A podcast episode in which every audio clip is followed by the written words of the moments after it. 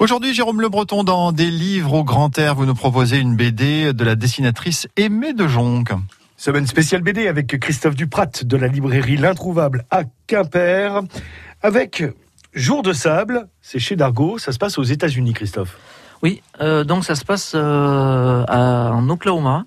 On a un jeune euh, photographe de 22 ans en fait, donc c'est au début des années 30, donc lendemain de la grande crise où il est à New York. En fait, on va l'envoyer faire des photos en Oklahoma. Il y a des grosses migrations de population des gens sont malades.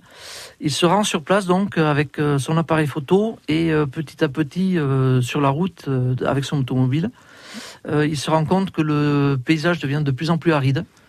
Et euh, pour arriver dans cet endroit, un petit peu le, le manche de la poêle de l'Oklahoma, où euh, c'est quasi désertique, aride, du sable vole partout, rentre à l'intérieur des maisons. les gens ont même des masques pour se protéger. à l'intérieur, on retourne les bols pour pas que le sable rentre à l'intérieur.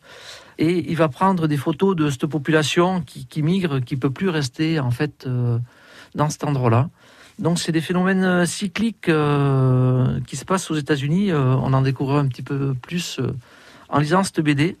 Chaque vignette, chaque planche, en fait, c'est quasi une photo, en fait, comme si le, ce photographe nous distillait. Et c'est juste magnifique. Il y a, je dirais, il n'y a pas énormément de texte, mais par contre, chaque vignette est assez incroyable et nous, nous plonge. On se croirait vraiment être euh, là-bas avec euh, ce photographe, avec ce sable euh, omniprésent en fait. Il y a une formation de photographe Alors son père était photographe en fait et il lui a laissé un appareil photo et du coup c'est pour ça qu'il veut continuer ce métier-là et faire découvrir, envoyer ses photos à, justement à ce journal, de savoir qu'est-ce qui peut se passer du coup en, en Oklahoma. Jour de sable, c'est aux éditions d'Argo. Merci Jérôme Le Breton, aventure donc dans l'Amérique désertique des années 30 et signé euh, de Aimé de Jonc. On se retrouve la semaine prochaine, dès, demain pardon, dès demain 10h50 pour une autre euh, BD. Merci Jérôme.